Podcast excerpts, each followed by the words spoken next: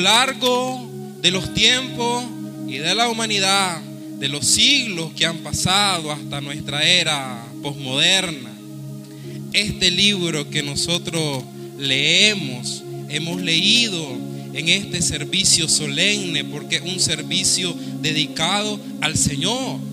Decía la hermana, no podemos venir a este lugar como por venir, por venir. Venimos solemnemente a, a presentarnos delante del Señor, a elevar alabanza y a recibir su palabra. Y este libro que nosotros tenemos a nuestra disposición ha sido compuesto a lo largo de los años por autores inspirados en el Espíritu Santo. Profecías que fueron reveladas en diferentes tiempos, en diferentes momentos, en diferentes circunstancias a lo largo de toda la historia de la humanidad. Y estas profecías, estas palabras que fueron acomodadas en este santo libro, fueron prácticamente preservadas por el Señor. La mayoría de los cristianos evangélicos creemos que Dios preservó su palabra escrita a lo largo del tiempo. Claro que la preservó de diferentes maneras y en diferentes circunstancias. Podemos decir que existen dos líneas diferentes de pensamiento entre los cristianos evangélicos a nivel del mundo entero. Algunos creen en una primera hipótesis que se llama la preservación constante en el tiempo. Esta posición identifica que prácticamente el Antiguo Testamento fue escrito en el idioma hebreo y el Nuevo Testamento lo recibimos el idioma griego. La reforma protestante reconoció que los textos griego y hebreo fueron preservados por la providencia de Dios de una manera constante a lo largo de los tiempos. Si bien es cierto, no tenemos a disposición los manuscritos originales escritos por el puño y letra de los autores inspirados. Creemos nosotros que Dios preservó su palabra escrita en los tiempos y en los siglos hasta el día de hoy. De manera de que en los tiempos de la reforma, donde se pudieron traducir alguna de estas palabras a idiomas principales, nosotros creemos que el Señor intervino para que su palabra se mantuviera perfectamente conservada como Él la hubiese querido. Hay otra hipótesis también a nivel de cristiano evangélico y es la posición de que durante el tiempo la preservación fue interrumpida. Y esta posición generalmente son de los críticos textuales, de los eruditos, que argumentan que el, texto griego del Nuevo Testamento se corrompió en el paso del tiempo. Ellos dicen, es que nosotros recibimos copia eso quiere decir de que a lo mejor los que escribieron y traducieron, los que formaron esas copias, a lo mejor se equivocaron y pusieron una palabra que no es. Esa es la posición de los que creen que la preservación fue interrumpida. Y dicen ellos, es necesario restaurar el texto para la lectura original. ¿Qué nosotros creemos? Nosotros creemos en la primera posición en la preservación de la escritura de una manera constante en el tiempo. Obviamente es consistente y coherente pensar que el Dios que inspiró puramente su palabra a través de aquellos profetas conservaría o haría algo, interveniría en este tiempo para preservar su palabra de una manera inalterada. Me, me trae a la memoria aquel pastor de ovejas que se fue a una cueva y encontró los manuscritos de Qumran, unas profecías, unos textos allí, envueltos en cuero, en pergamino, y lo habían escondido en una vasija de barro. Este Dios que inspiró a estos profetas tuvo que hacer algo para preservar su palabra. De manera que nosotros creemos que Dios no permitió que la iglesia o su pueblo que tenía a la disposición los manuscritos del Antiguo Testamento, no creemos que Dios haya permitido que ese documento sufriera una alteración. Es el mismo Dios que dijo que su palabra ni una tilde podía pasar. De manera que nosotros creemos también que Dios preservó su palabra libre de errores a través de los siglos. La Biblia no es un libro moderno. La Biblia no es un libro antiguo. La Biblia es un libro eterno.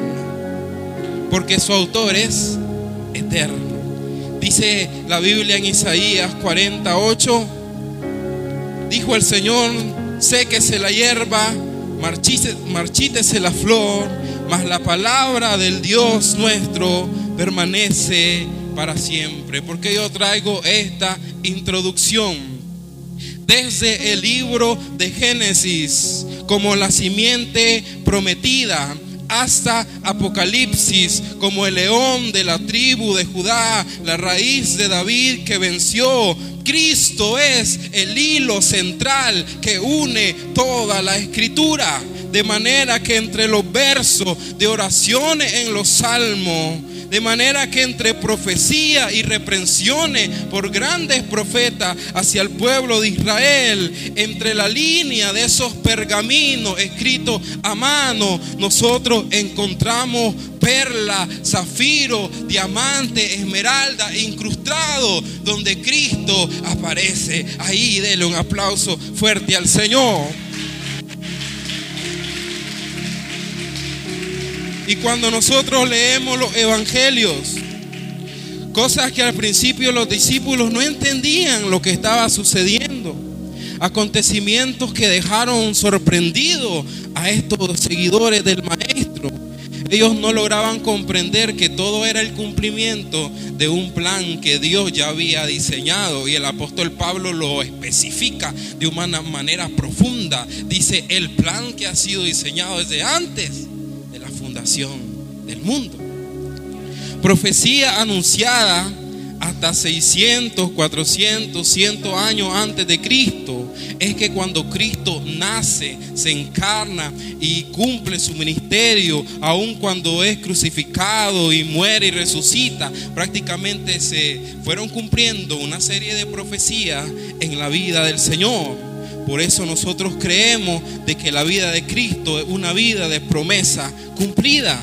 Esta es la razón por la cual los discípulos de Cristo se sintieron movidos por Dios, cuatro de ellos evangelistas algunos que fueron más específicos que otros, viendo pasar que lo que estaba sucediendo con aquel hombre no era cualquier situación que haya sido espontánea, sino que prácticamente Dios les reveló y les inspiró que prácticamente esas cosas tenían que pasar porque eran promesas y profecías que Dios ya había dado antes que Cristo naciese y era necesario que se cumpliesen porque ellos sabían que la fe no era solo basada en palabras orales, necesitaba algo más concreto. Y ellos decían, este es Jesús que nosotros seguimos, este Cristo que ha venido a nosotros, que ha hecho milagros, que ha muerto en la cruz y que ha resucitado. No es cualquier hombre, es el Mesías, es el Cristo del cual anunciaron los profetas.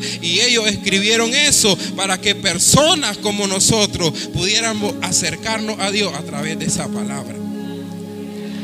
Y ellos tuvieron que escribir todos los acontecimientos que Cristo hizo, de manera que ellos tuvieron que transcribir específicamente algunos detalles importantes, porque la credibilidad del Evangelio dependía de eso. Todos nosotros como cristianos debemos de repasar, aprender y echar raíces en la palabra del Señor. Prácticamente esta palabra es el fundamento de nuestra fe. Por eso Jesús dijo, es necesario que se cumpliese todo lo que está escrito de mí en la ley de Moisés, en los profetas y en los salmos. Hoy vamos a hacer un recorrido por algunas profecías que se anunciaron cientos años antes de Cristo. Yo creo que ustedes a veces están acostumbrados los sermones que son exhortativos, pero muchas veces nosotros lo que necesitamos es escuchar una palabra suave que llegue a nuestro corazón. No pretendo cargar este sermón de muchos textos, pero quiero explicarle lo que vamos a hacer. Vamos a hacer uso de los versículos paralelos. Así que hoy vamos a hacer uso de la herramienta esgrima bíblico. Todos los que son estudiantes de la Biblia, inmediatamente que oigan un versículo, si usted lo busca, y después nosotros vamos a hacer un texto paralelo para ver cómo la profecía anunciada 600 años antes de Cristo se cumple al pie de la letra por profetas que ni siquiera habían visto al maestro, que ni siquiera lo habían visto personalmente, pero que era parte del plan del Señor. Jesús expresa estas palabras en Lucas 24, 44 y será necesario que todo esto pasara.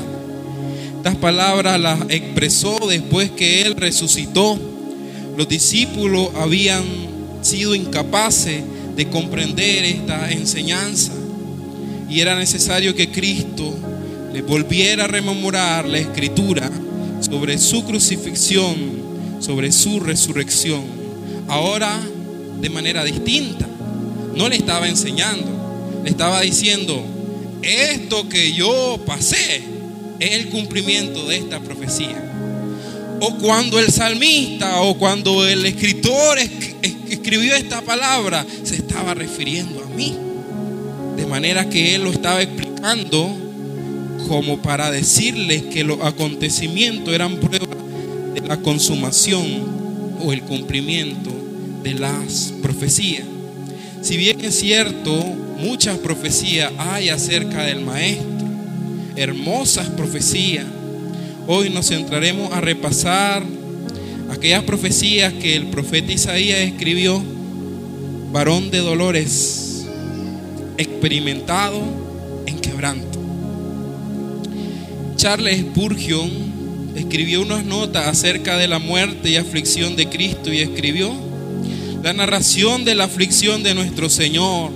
Si se estudia cuidadosamente, es en un extremo desgarradora estar estudiando los sufrimientos del maestro es desgarrador. Uno no puede meditar en ella sin tener un exceso de emociones. Hay un sentimiento ahí que he encontrado. Contemplar los sufrimientos de un ser tan amoroso como lo fue nuestro Señor crea en nosotros un efecto en nuestro corazón crea un efecto en nuestros corazones porque no hay en absoluto ninguna consolación como esta. Pues las aflicciones de Cristo eliminan el aguijón de nuestras aflicciones. Aún nuestras aflicciones en comparación con los sufrimientos del Maestro son pequeñas, son insignificantes. Qué consolación encontramos en estas palabras que a pesar de que el sufrimiento del Señor fue en extremo doloroso, es capaz de ayudarnos en nuestras aflicciones, es capaz de sostenernos con su mano poderosa. Cosas que al principio los discípulos no lograban entender, pero era necesario que se cumpliesen. Nuestras aflicciones en comparación con las que sufrió el Maestro son ligeras, son pequeñas e insignificantes son las heridas del Señor que producen un bálsamo para nuestra dolencia en esta vida. No hay algo más dulce que una promesa cumplida. Alguien que te prometió que te iba a llegar a ver y llegó. Alguien que te dijo te voy a llamar por teléfono y te llamó. Alguien que te dijo voy a llegar a tu casa a tal hora y llegó. No hay cosa más dulce que una promesa cumplida qué hermoso que las promesas que Dios hizo las va cumpliendo y aún hay promesas que están vigentes. No se ha llegado a su cumplimiento, pero eso lo vamos a ver después. Prácticamente en este énfasis, aún la vida de Jesucristo es una vida de promesas cumplidas. Muchos años antes en el libro de los Salmos, profecía y escritos se cumplieron en la semana desde que Jesucristo entró triunfalmente a Jerusalén. Desde que Él entró triunfalmente a Jerusalén, en esa semana, la semana de la pasión, comienzan a cumplirse una profecía detrás de otra de manera, pero de manera rápida. Cuando los seguidores del maestro como Mateo, Marcos, Lucas y Juan empezaron a ver estas cosas, en ese momento no percibieron lo que estaba sucediendo. Pero cuando Cristo asciende al cielo y el Espíritu Santo desciende sobre estos discípulos, ellos entendieron esta profecía y esta palabra. Prácticamente algunos de ellos deciden escribir y cuando escriben la revelación de la escritura, prácticamente se abre en ellos y comienzan a, a descubrir que en oraciones de los salmos estaba allí representado el Mesías y que en algunos hechos y detalles precisos que Jesús había vivido prácticamente eran profecías 600 años antes de, de Cristo como las del profeta Isaías. Prácticamente ellos escriben estas palabras convencidos de que el Espíritu, de que convencidos por el Espíritu Santo que los cristianos necesitaban recibir esta palabra también. Es que no solamente yo me voy a quedar con esto. Ellos dijeron, es necesario que escribamos esto porque Dios puede llegar a la vida de esas personas para que ellos sean transformados como, como nosotros. Ahora yo quiero que vaya conmigo al libro de Isaías, capítulo 53. Dice Isaías capítulo 53, es el versículo 1 según la nueva traducción viviente. ¿Quién ha creído a nuestro mensaje? ¿A quién se ha revelado el Señor su brazo poderoso? A pesar de que esta profecía hablaba de que pocos reconocerían el ministerio del Maestro, esto tuvo cumplimiento cuando Cristo vino por primera vez Vemos el cumplimiento en el Evangelio de Juan capítulo 1 versículo 9. Dice la escritura, a los suyos vino y los suyos no le recibieron. Mas a todos los que le recibieron y a los que creen en su nombre les otorgó el derecho de ser llamados hijos de Dios. Esos somos nosotros. ¿A quién ha revelado el Señor su brazo poderoso? Nación no reconoció en el poder de Dios encarnado en la vida de Jesucristo. Isaías también profetizó su humilde nacimiento. Dice el versículo 2 del capítulo 53, mi siervo creció en la presencia del Señor como un tierno brote, como raíz en tierra seca. Jesús se manifiesta en una condición humilde, no portaría emblema que portarían la realeza, no, prácticamente para que su verdadera identidad fuera encontrada por las personas mediante la fe. Mateo capítulo 2, versículo 1 nos dice que cuando Jesús nació en Belén de Judea en los días del rey Herodes, la aldea más remota, la más pequeña, la más olvidada en esa época, ¿quién iba a pensar que en esa aldea tan pequeña iba a venir el Mesías, el Dios encarnado? Pero era para que se cumpliera la profecía del profeta Miqueas. Miqueas en el capítulo 5, versículo 2 dice, "Pero tú, Belén Efrata, pequeña para estar entre las familias de Judá, de ti me saldrá el Señor de ti saldrá el que será el Señor en Israel." Hablaba de que nadie consideraría importante que el Mesías viniera. Y es mediante estos designios misteriosos del Señor, cuando Dios envió a este Salvador, lo trajo en una condición humilde. De tal manera que cuando Cristo nació, en la noche que Él nació, no había lugar para Cristo en el mesón. Y tuvo que nacer en un pesebre rodeado de animales domésticos. Sigue diciendo la escritura, subirá cual renuevo delante de Él esto que dice subirá delante del Señor es que prácticamente el ministerio de Cristo iba a estar sumiso a la voluntad del Señor. como raíz de tierra seca.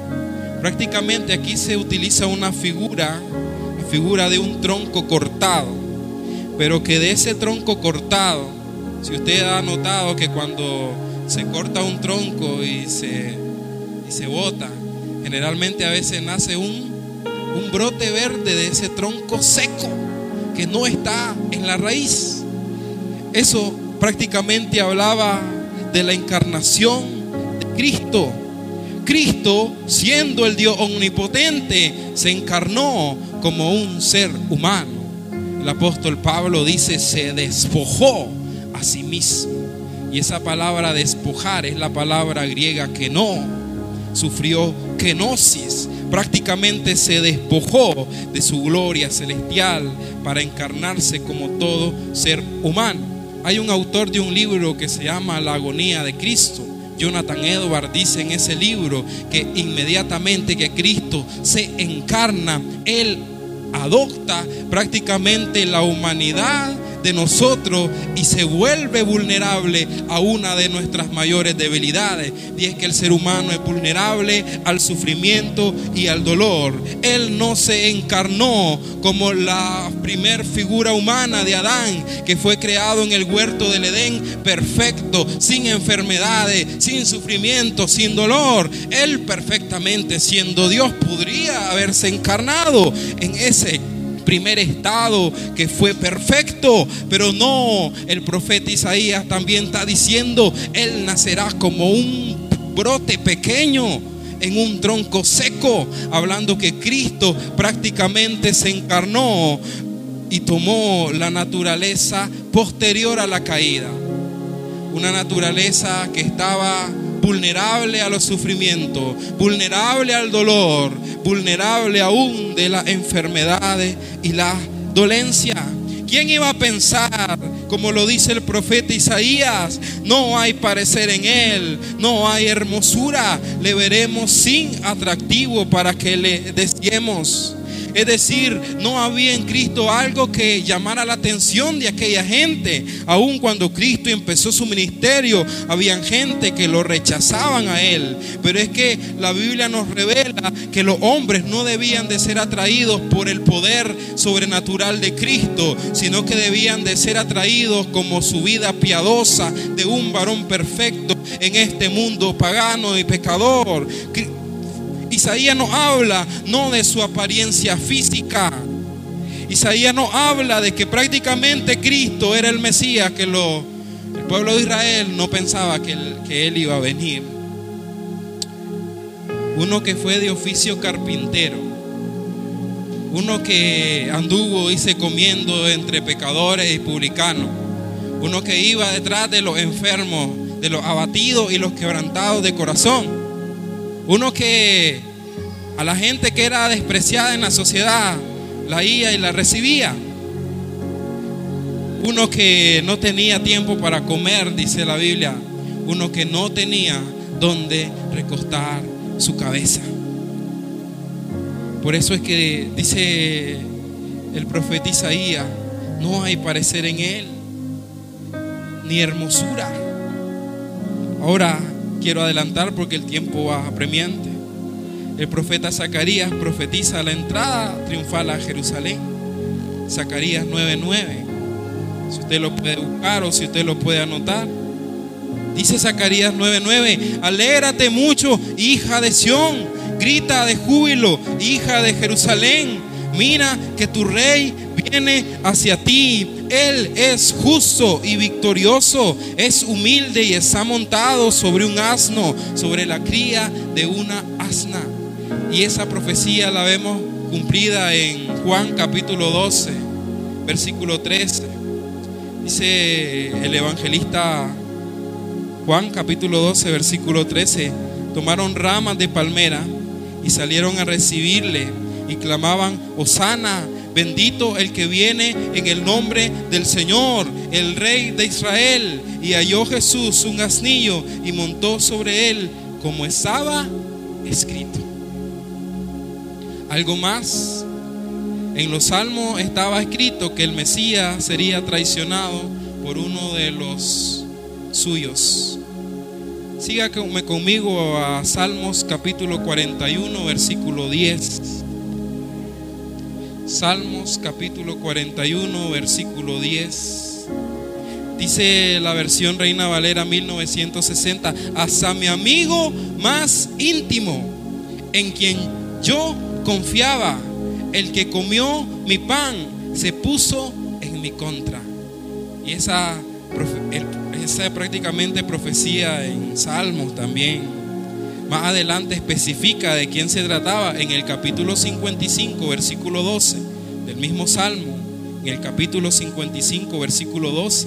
Dice, porque no me afrentó un enemigo, un enemigo, lo cual habría soportado, ni se alzó contra mí el que me aborrecía, porque me hubiera ocultado de él, sino tú, hombre, al parecer íntimo mío, mi guía y mi familiar, que juntos comunicábamos dulcemente los secretos y andábamos en amistad en la casa de Dios. Y esta profecía se cumple en el discípulo llamado Judas Iscariote. Leemos lo que relata el evangelista Marcos en el capítulo 14, en el versículo 10. Dice entonces Judas Iscariote, uno de los doce, fue a los principales sacerdotes a entregárselo. Dice también Juan capítulo 13, versículo 25. Él entonces, hablando de Judas, recostado cerca del pecho de Jesús, le dijo, Señor, ¿quién es el que te ha de entregar? Jesús respondió, a quien yo diere el pan mojado, aquel es. Y mojando el pan, lo dio a Judas Iscariote, hijo de Simón. Y después del bocado, Satanás entró en él. Entonces Jesús le dijo, lo que vas a hacer, hazlo pronto. Pero nadie entendió que lo que estaba cumpliéndose era una profecía escrita en los salmos. También el profeta Zacarías escribió que el Mesías sería vendido por 30 piezas de plata. Ese era el precio dado por su vida. Zacarías capítulo 11, el versículo 12. Dice el profeta Zacarías en el capítulo 11, versículo 12. Yo les dije, dijo el Señor, si les parece bien, páguenme mi salario. Y si no, déjenlo. Ellos pesaron mi salario, 30 ciclos de plata. Estas son algunas de las profecías que a uno prácticamente como que lo conmueven. Una profecía específica. Dice otra traducción. Ellos valoraron mi vida en 30 ciclos de plata. Esta profecía se cumple, lo relata Mateo 26, 15. En Mateo capítulo 26, versículo 15 dice la Biblia, y les dijo, ¿qué me queréis dar? Y yo os los entregaré, le dijo Judas. Y ellos le asignaron 30 piezas de plata como lo había profetizado el profeta Zacarías. También el profeta Zacarías profetizó que el precio sería devuelto, el dinero de la traición sería tirado en el templo, el dinero también sería utilizado para comprar un terreno de un alfarero. Dice en Zacarías capítulo 11, versículo 13. Pero el Señor me dijo, echa al tesoro ese lindo precio en que me ha en que he sido evaluado por ellos. Y yo tomé 30 ciclos de plata y los eché en el tesoro de la casa del Señor.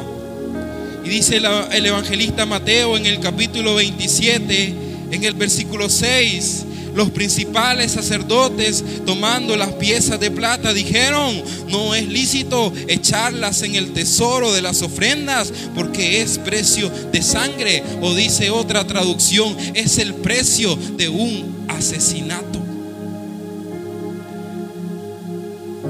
Y después de consultar, compraron con ellas el campo del alfarero para sepultura de los extranjeros. Por eso todavía se llama campo de sangre, exactamente la misma palabra que utiliza el profeta Zacarías es la que describe el evangelista Mateo. Algo más, vamos aquí rápido. Zacarías también profetizó que, que el Mesías sería abandonado por los discípulos. En Zacarías capítulo 13, versículo 7. Dice el capítulo 13, versículo 7 de Zacarías, levántate, oh espada, contra el pastor y contra el hombre, compañero mío, dice Jehová de los ejércitos, hiere al pastor y serán dispersas las ovejas y haré volver mi mano sobre los pequeñitos. ¿De quién estaba hablando? De los discípulos. Para que se cumpliera la escritura y se cumplió, lo relata el evangelista Marcos en el capítulo 14, versículo 90, dice la escritura, entonces todos los discípulos, cuando el Señor fue arrozado, dejándole, huyeron, como lo había profetizado el profeta Zacarías. Isaías también habló del rechazo que el Mesías sufriría despreciado y desechado entre los hombres, varón de dolores, experimentado en quebranto. Otra traducción dice, varón de dolores, conocedor del dolor más profundo. Durante toda la vida de Jesús, Él supo lo que es ser odiado, despreciado y rechazado cuando tomó la forma de hombre, Cristo llegó a ser sensible a todo dolor, la tristeza y los desengaños que el hombre conoce de tal manera que cuando se estaba acercando el cumplimiento de su sacrificio, Él le dijo a sus discípulos, mi alma está triste hasta la muerte. No era una tristeza normal, sino que era una tristeza en exceso. Prácticamente Isaías también habló de su sufrimiento y su sacrificio en lugar de otras personas. Dice Isaías 53, 4, ciertamente Él llevó nuestras enfermedades y sufrió nuestros dolores y nosotros le tuvimos por azotado, por herido de Dios y abatido. Mas Él, dice el profeta, herido fue por nuestras rebeliones, molido por nuestros pecados. Y dice Mateo 8:16. Y cuando fue ya tarde, trajeron a él muchos endemoniados y echó los demonios con su, con su, palabra y sanó a los enfermos para que se cumpliese lo que fue dicho por el profeta Isaías cuando dijo, Él tomó nuestras enfermedades y llevó nuestras dolencias. También Isaías habló y dijo, el castigo de nuestra paz fue sobre él. El sufrimiento que Cristo padeció es un sufrimiento que no le correspondía sufrir a él. Prácticamente el sufrimiento que él él experimentó es lo que padeceríamos cada uno de nosotros por haber desobedecido y quebrantado la ley del Señor. Él tomó nuestro lugar, fue sacrificado y sufrió por nuestra culpa, prácticamente por nuestra causa. Dice Mateo 27, 26. Entonces le soltó a Barrabás y habiendo azotado a Jesús le entregó para ser crucificado. Un inocente tomó el lugar de uno que era culpable, porque en Barrabás somos representados nosotros, merecedores del castigo por haber quebrantado la ley pero Cristo tomó el lugar de los que eran culpables. Un inocente sufrió el castigo de todos nosotros. Este es un ejemplo concreto de que el día que Cristo iba a morir, iba a ser liberado un criminal para que un inocente tomara el lugar de un culpable. También el profeta Isaías, de manera rápida lo estoy leyendo, dijo que el Mesías iba a ser como un cordero listo para el sacrificio. Dice Isaías 53, 7, al ser maltratado se humillaba y ni siquiera abría su boca, como un cordero fue llevado al matadero, como una oveja muda ante el que la esquila, él no abría su boca. Y esta profecía se cumple en Mateo capítulo 26, versículo 62.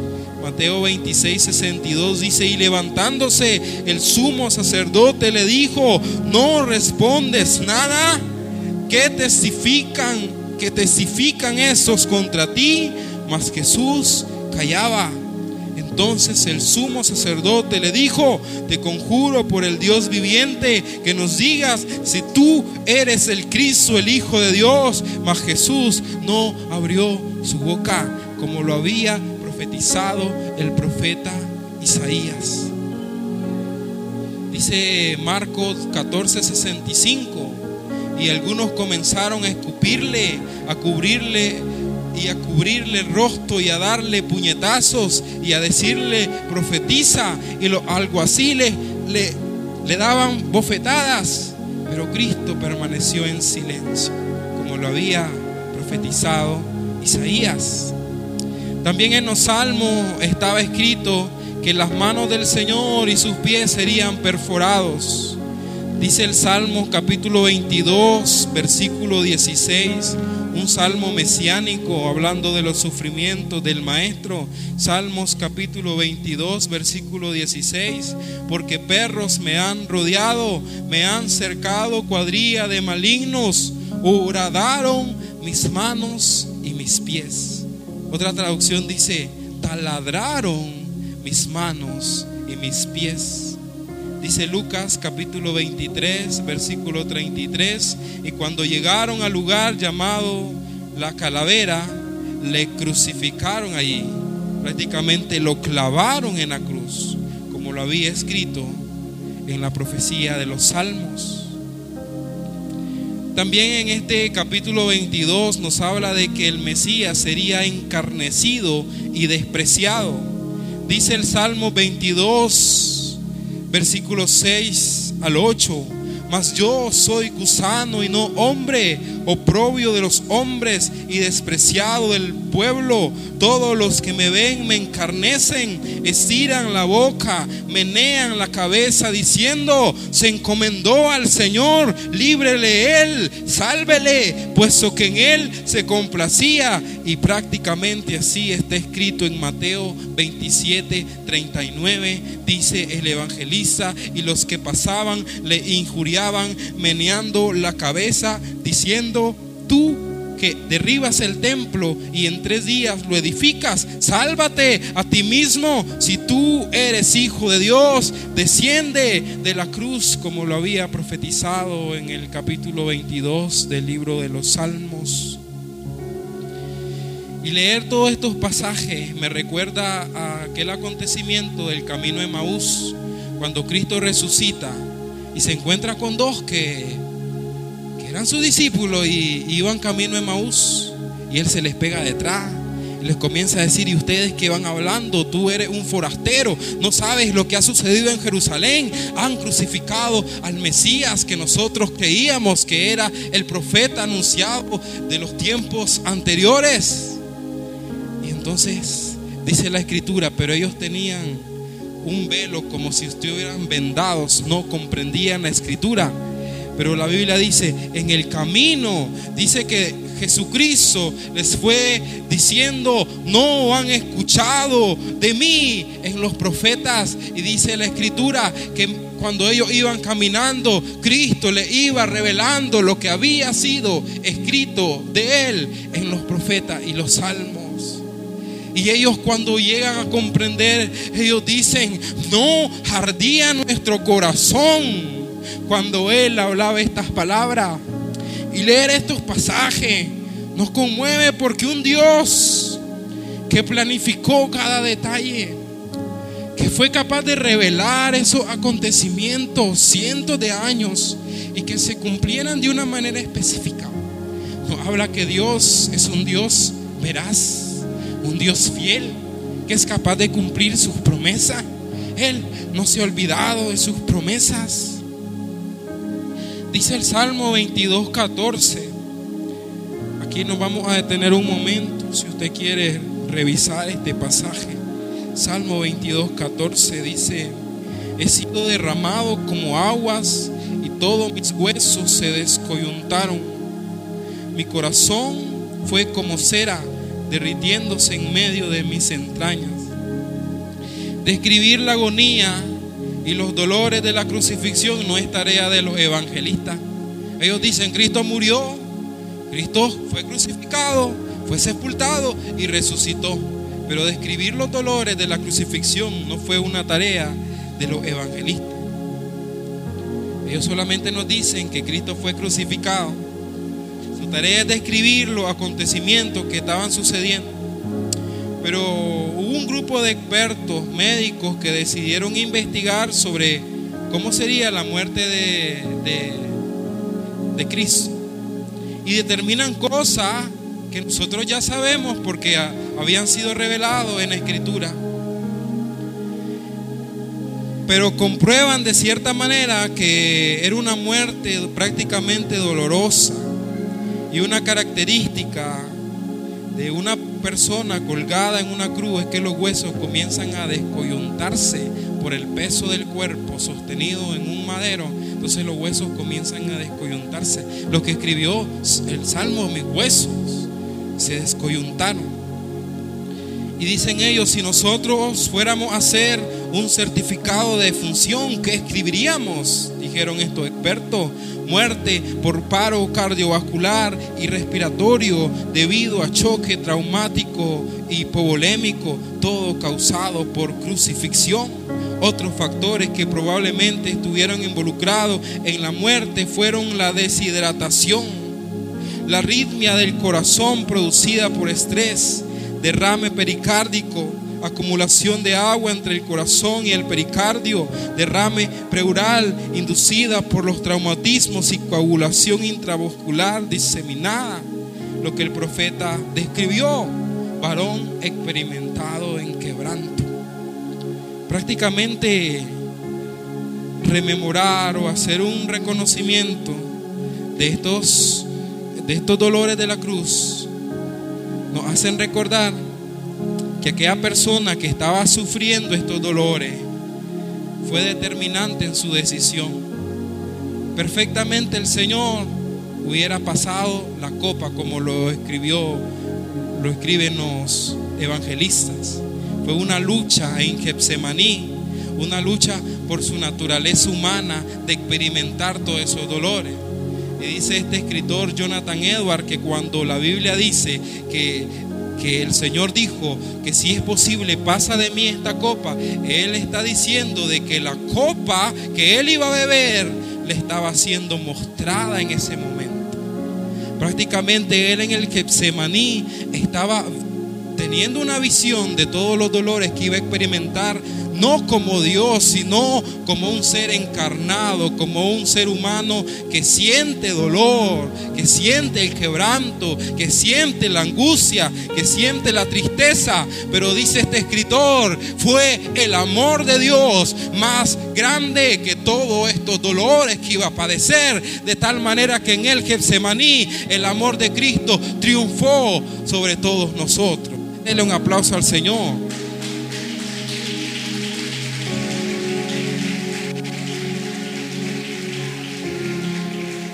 Usualmente una persona que moría en una cruz no solamente moría por asfixia, por estar colgado en la cruz. Decían estos expertos, es que una persona colgada sobre una cruz se le hace difícil respirar. Es más fácil expirar, es decir, sacar el aliento, que inspirar. Y el esfuerzo de inspirar tiene que apoyarse sobre sus pies, sobre sus manos, para poder respirar. De tal manera que había sido imposible. No solamente moría por asfixia, sino el estrés era tan grande que el corazón terminaba casi estallando, produciéndole la muerte. Lo que el salmista dijo, mi corazón fue como cera derritiéndose en medio de mis entrañas. Por eso es cuando Cristo le, le, ponen la lanza en su costado, sale sangre y agua.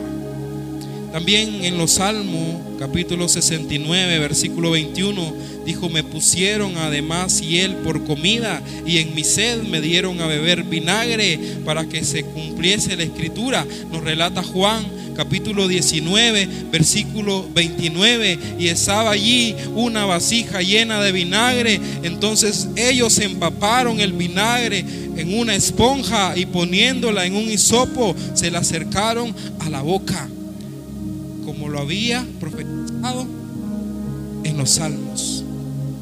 También en el Salmo capítulo 22, el, el salmista David profetiza la última oración de Jesús, el Mesías. Dice el Salmo capítulo 22, versículo 1, Dios mío, Dios mío, ¿por qué me has desamparado? ¿Por qué estás tan lejos de mí, salvación y de las palabras de mi clamor? Como lo relata Mateo 27, 46, cerca de la hora novena, Jesús clamó a gran voz diciendo, Elí, Elí, lama sabactani. Eso es, Dios mío, Dios mío, ¿por qué me has desamparado? Como lo había escrito David en esa oración. El profeta Zacarías también describió que el costado del maestro sería traspasado. Dice Zacarías capítulo 12, versículo 10 y derramaré sobre la casa de David y sobre los moradores de Jerusalén espíritu de gracia y de oración. Esto es una profecía hacia el pueblo de Israel, porque prácticamente Israel no reconoce que el Mesías que nosotros creemos, el Cristo, ya vino. Ellos creen que todavía no ha venido, pero nosotros creemos que el Mesías de quien habla la Escritura ya vino. Por eso es que el profeta Zacarías dice, derramaré sobre la casa de David, sobre los moradores de Jerusalén, espíritu de gracia y de oración, y mirarán a mí, a quien traspasaron. Dice Juan capítulo 19, versículo 34, pero uno de los soldados le abrió el costado con una lanza y al instante salió sangre y agua, como lo describió el profeta Zacarías mirarán a mí al que traspasaron, aquel pueblo que lo crucificó. También en los salmos está escrito de que las vestiduras del Señor iban a ser repartidas, dice el Salmo 22, 18. Repartieron entre, mí, entre sí mis vestidos y sobre mi ropa echaron suertes. Dice Marcos capítulo 15, versículo 24, cuando le hubieron crucificado, repartieron entre sí sus vestidos, echando suerte sobre ellos para, que se, para, para ver qué se llevaría cada uno. Y aquí vamos de manera rápida. Dice también los salmos que ninguno de sus huesos sería quebrantado. Salmos 34, 20 dice, Él guarda todos sus huesos, ni uno de ellos será quebrado.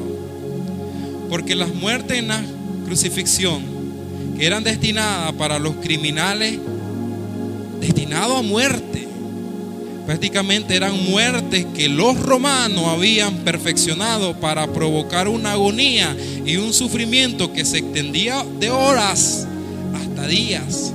De tal manera que habían personas crucificadas afuera de Jerusalén que no habían muerto y para acelerar la muerte los soldados tenían que quebrarle las piernas para acelerar, acelerar ahí una muerte por un sangrado y otras complicaciones. Pero dice Juan 19:33, mas cuando llegaron a Jesús, como le vieron ya muerto, no le quebraron las piernas, como lo había escrito David en el Salmo 34, ni él guarda todos sus huesos, ni uno de ellos será quebrantado. Isaías habló de su muerte y de su sepultura. A nadie le importó que muriera sin descendiente, como lo dice el profeta Isaías. ¿Quién iba a profetizar con una exactitud tan compleja o tan perfecta que Cristo iba a morir en la flor de la vida a sus 33 años sin ningún descendiente, como lo había escrito Isaías 600 años atrás? Murió a sus 33 años, prácticamente en la flor de la vida. Murió joven. Fue enterrado como un criminal y sería sepultado en la tumba de un hombre rico, nos relata Isaías. Para que se cumpliera lo que está escrito así en Mateo 27, 38. Entonces crucificaron con él a dos ladrones, uno a la derecha y otro a la izquierda, y los que pasaban le injuriaban meneando la cabeza diciendo, tú que derribas el templo y en tres días lo er-, reedificas, sálvate a ti mismo.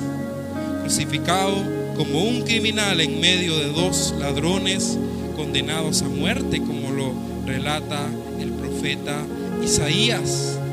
También Isaías profetizó que iba a ser sepultado, pero que su sepultura iba a ser en la tumba de un hombre rico.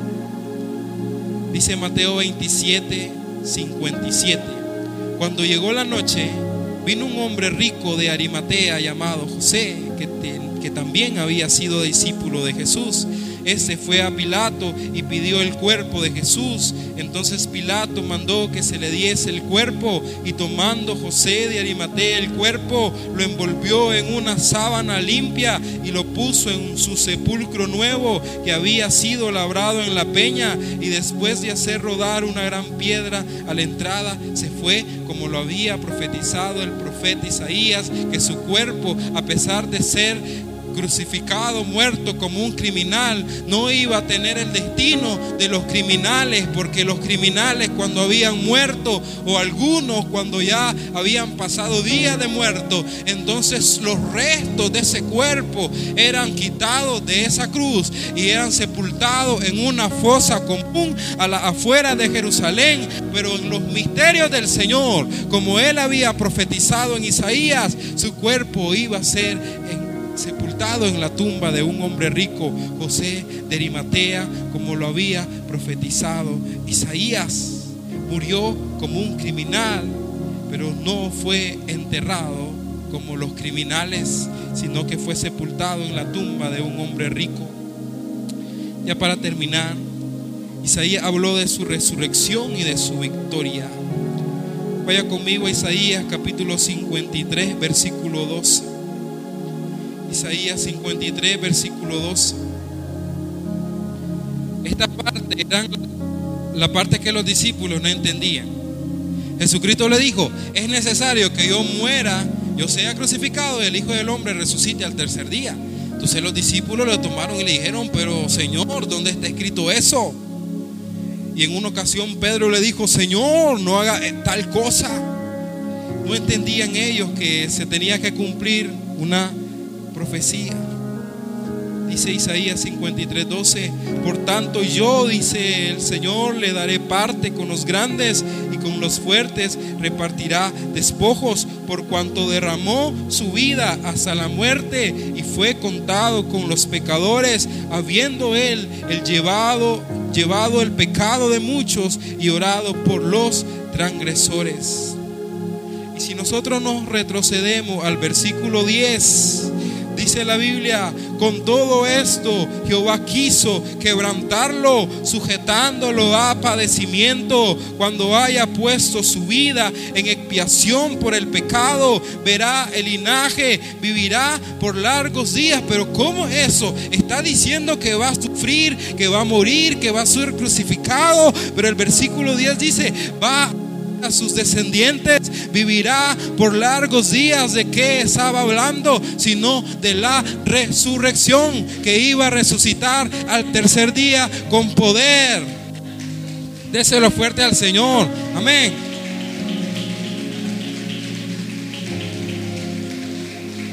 Dice el versículo 10, sigue diciendo, verá el linaje, vivirá por largos días y la voluntad de Jehová será en su mano prosperada. Dice el versículo 11, verá el fruto de la aflicción de su alma y quedará satisfecho. Por su conocimiento justificará mi siervo a muchos justos y llevará las iniquidades de ellos. ¿De quién estaba hablando? Sino de Jesús. Dice él, verá la aflicción de su alma y quedará satisfecho y en su conocimiento justificará a muchos, y llevará las iniquidades de muchos. El evangelista Marco Santa Cena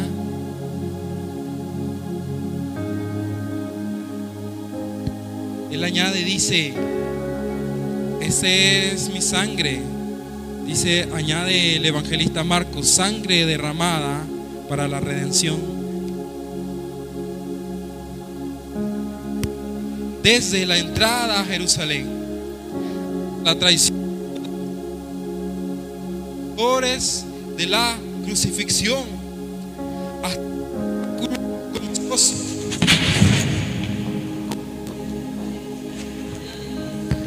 desde, desde la entrada a Jerusalén hasta la traición de Judas, hasta la crucifixión, hasta los dolores de la crucifixión, hasta el espectáculo vergonzoso de las personas que le gritaban y hacían escarnio delante de él. Cada una de estas cosas, minuto a minuto, se iba cumpliendo como lo habían profetizado los profetas y los salmos habían escrito delante de él. De tal manera que los discípulos lo que estaban viendo era un cumplimiento de promesa. Ellos estaban siendo espectadores de que la palabra que Dios había enviado se estaba cumpliendo de una manera vertiginosa, de una manera rápida, profecía tras profecía, minuto a minuto. Prácticamente es el único espacio en la Biblia donde el kairos de Dios interviene directamente en el cronos del hombre para que el sacrificio de Cristo coincidiera con la fiesta del Cordero Pascual. Leer todos estos pasajes, hacer un recorrido por toda esta escritura, a mí me produce algo, me produce una reverencia especial a esta palabra. ¿Por qué? Porque si Dios reveló a sus profetas 600 años antes de Cristo fuera encarnado, 400 años a través del profeta Zacarías, a través del profeta Miqueas, a través de David y muchos escritores, a través del profeta Isaías. Si el Dios Todopoderoso tuvo e-, esa especialidad para escribir y revelar que esos acontecimientos escritos muchos años antes de Cristo iban a tener cumplimiento minuto a minuto, eso me provoca reverencia, que este libro no es cualquier libro, este es el libro que contiene la palabra de Dios y esa palabra es especial y por esta palabra hemos sido transformados, hemos sido cambiados. Cuando leemos acerca de Jesús en esta palabra, no podemos volver a ser las mismas personas porque algo produce esta palabra en el corazón. Eso es lo que escribieron los evangelistas. Es que esto que nosotros vimos, lo que nosotros experimentamos, es lo que escribieron los profetas. Nosotros lo vamos a escribir para que otras personas cuando lo lean también sean transformadas como nosotros. Y a esto quiero llegar a la siguiente conclusión. ¿Qué estamos haciendo nosotros a la luz de esta palabra? La estamos recibiendo como Dios quiere que la recibamos. La estamos cumpliendo como Dios quiere que la cumplamos. La estamos creyendo como Dios quiere que la cumplamos. Porque si Cristo cumplió esas profecías cientos años antes de que Él se encarnara en, en, en este planeta, yo tengo que creer que si Él dijo que Él va a venir es porque Él va a cumplir su promesa. Que si Él dijo que Él va a estar con nosotros todos los días es porque Él va a cumplir su promesa. Que si Él dijo que nos va a sostener aún en nuestras debilidades, significa que Él va a cumplir su promesa. Y más vale a nosotros creer cada una de esas promesas que son eternas. Dele un aplauso al Señor porque su palabra es fiel y es verdadera esta palabra que fue revelada a los profetas, que fue revelada a los discípulos, ha sido traída a nuestros tiempos, ha sido preservada como Dios quiso que se preservara y está haciendo el trabajo que Dios quiere que se haga. Por tanto, no ignoremos esta palabra, recibámosla, estudiémosla, escudriñemos también que en esta palabra está la fuente de la vida eterna. Thank you.